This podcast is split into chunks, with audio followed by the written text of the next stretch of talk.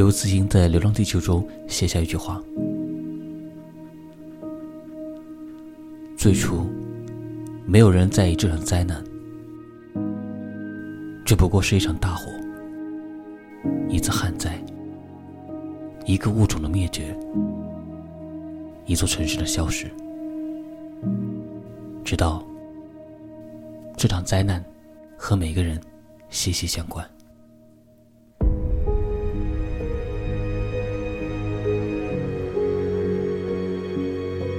武汉肺炎、澳洲山火、美国流感、非洲蝗灾，有一个危机终于爆发了。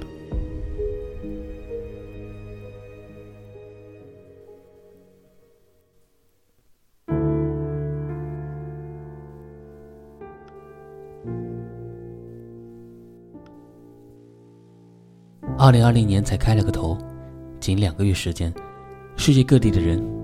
都活得像拍好莱坞末日电影一样。澳洲山火连烧五个月，浓烟充斥整个城市上空，十二亿生灵死亡，造成国民人流损失。美国流感肆虐，万人丧生。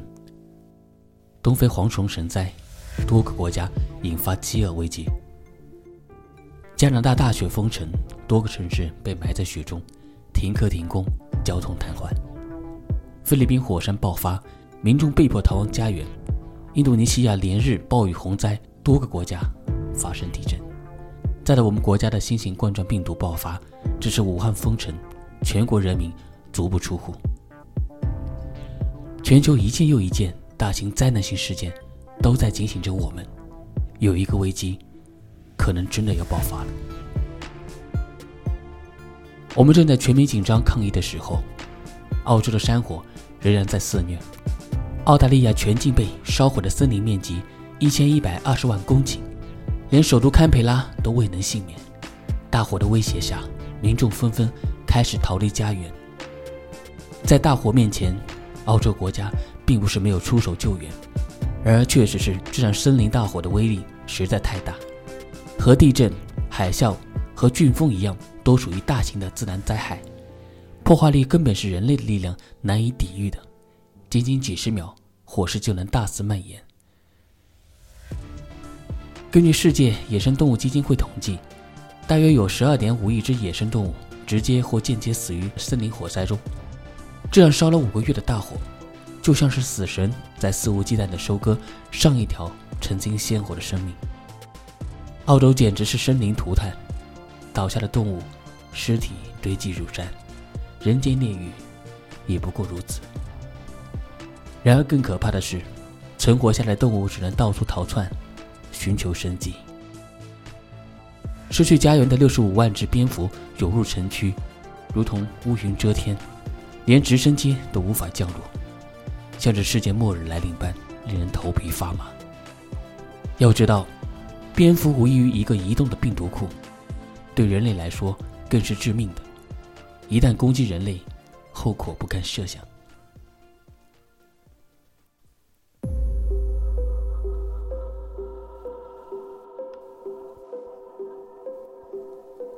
灾难从来都不是单独存在的。另一边，非洲现在的状况也不容乐观。联合国紧急向全球人民寻求援助，呼吁关注蝗灾。因为气候干燥，蝗虫开始大量繁殖。东非一些国家已经被铺天遮地的蝗虫到处肆虐，所到之处，寸草不生，草木粮食都将成为它们繁殖的营养。它们每天可以摧毁多达两千五百人的口粮。然而，让人觉得更可怕的是，一年半内，它们将会增长六千四百万倍。联合国警告说，已有两千万人面临粮食问题。巴基斯坦。和东非多个国家已经进入紧急状态。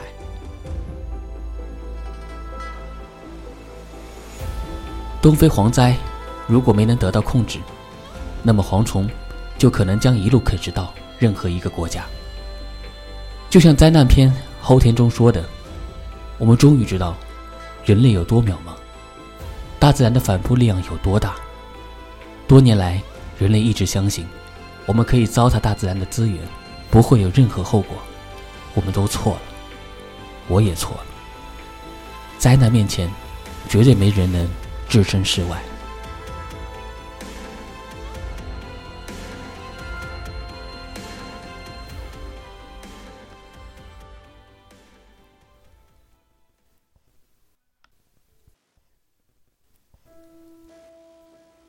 加拿大遇到世纪罕见的暴风雪，大雪封城，汽车、房子被埋，学校停课，全城交通瘫痪，公路关闭，公车停驶改道，飞机航班取消。菲律宾塔尔火山爆发，乌云之下电闪雷鸣，犹如是末日电影里出现的场景重现。随着危机预警攀升，连夜紧急撤退四十五万人。机场被迫暂停所有航班，城市陷入半瘫痪状态。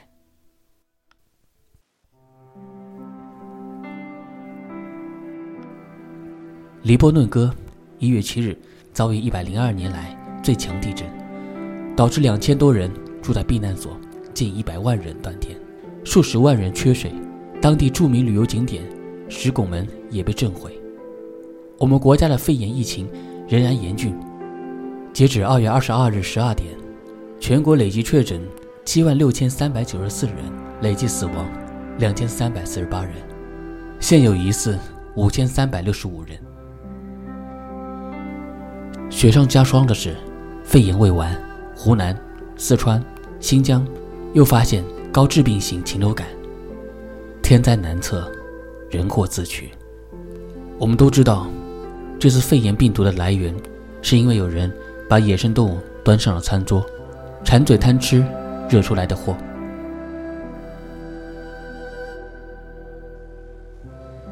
人类从来都不是凌驾于万物之上的主人，善以野生动物的性命何其无辜，保护自然的警钟也该敲响了。枪响之后，没有赢家。董卿的这句话让很多国人醍醐灌顶。我们与大自然只是共生关系，摧毁平衡，就等于同归于尽。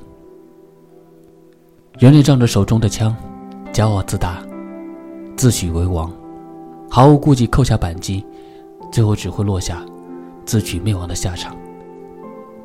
现在的新型肺炎，跟零三年非典的悲剧何其相似。上一次是果子狸，而这一次，还是画在某些中国人。那一张贪吃的嘴上，二零二零年仍然重蹈覆辙，不知悔改。为满足口腹之欲，对着一具具端上餐桌的野生动物尸体大肆啃食。生而为人，请务必一定要善良，就是在保护我们自己。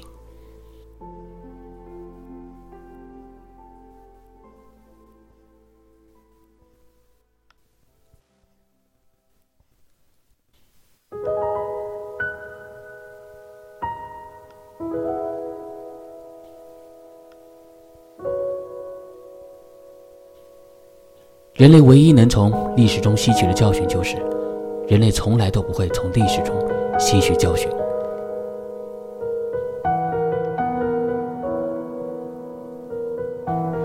仅仅二十天，各地公安机关就已经查办收缴三点八万头野生动物制品，这可是三点八万条生命啊！这只是冰山一角罢了。为了利益，人类残害的动物不计其数。由于气候温暖，北极的冰层减少，北极熊和海象失去了栖息地和食物，数量正在剧减。无良商家为了省钱，将原油泄露到大海中，导致被污染的企鹅失去羽毛的保护，活生生冻死。人类将大量的垃圾倒入海洋，被无辜的信天翁误食，最终痛苦死去。我们习以为常的向大自然。过分索取和破坏，打破平衡后，吞下恶果的，也只会是你我中的每一个人。一八年台风山竹，香港海水倒灌，连二十二年前被人类遗弃的垃圾又冲上城市，白花花的垃圾铺满街道，一片狼藉不堪。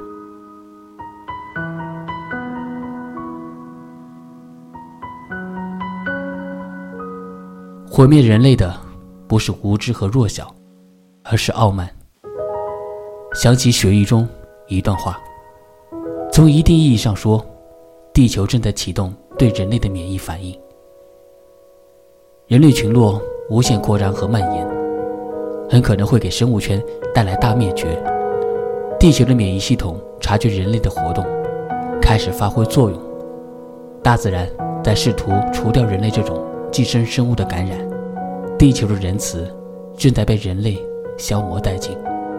天灾面前，人类脆弱的不堪一击。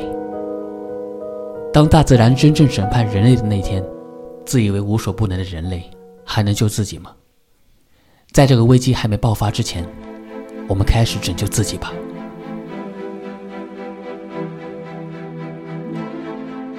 全球气候变暖，冰川融化，动植物灭绝，海洋垃圾，杀人病毒等灾难，是人类无法承受和抵御的。公益短片《大自然在说话》，以大自然的口吻在警醒人类：大自然不需要人类，但人类。需要大自然。当我们以发展为借口，傲慢的去破坏大自然为代价，也是在将自己一步步推向自我毁灭的深渊。人类实在太渺小了，根本无法与大自然抗衡。这些灾难给人类上了深刻的一课，它让我们懂得了敬畏与尊重，不贪婪，不杀虐，与自然和谐相处。才是健康平安的终极法则。有人选择伤害，有人选择拯救，他们对地球的未来充满希望。沙漠种树，低碳环保，拒绝塑料，敬畏生命。他们尽自己所有的力量，让地球少一层雾霾的灰色，多一层生命的绿色。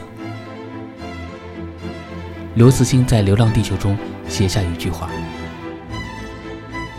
最初，没有人在意这场灾难。这不过是一场大火，一次旱灾，一个物种的灭绝，一座城市的消失。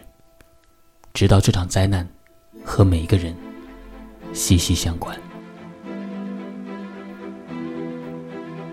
敬畏自然，敲响生命警钟，让伤害就此止步吧。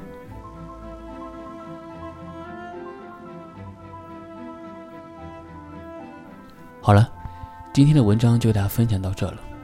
在灾难面前，人类是多么的渺小。保护大自然，其实也在保护我们自己。大自然跟人类的共生关系，永远存在在你我的手中。如果每个人都有保护大自然的一颗意识，相信灾难会离我们更远一些吧。好了，今天的故事就分享到这。我是同盟，我们下期再见。一首歌送给大家，晚安。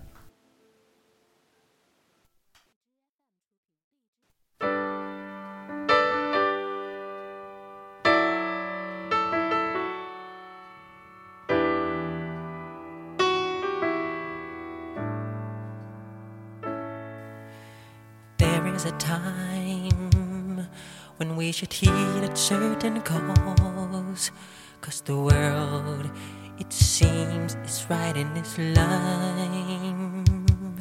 Cause there's a chance we're taking in needing our own lives. It seems we need nothing at all.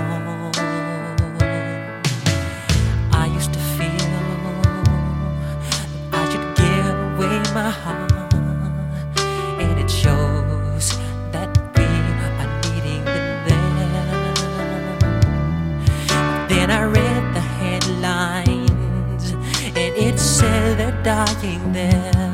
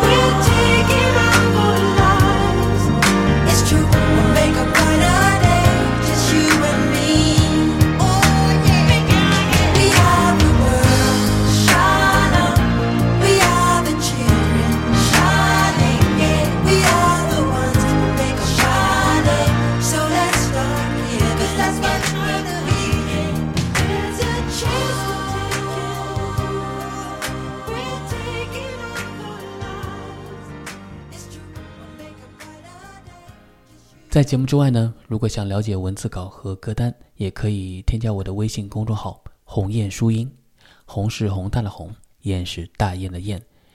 也可以在我的微博“一只鸟讲故事”中私信艾特我，有更多好的文章也可以分享给我。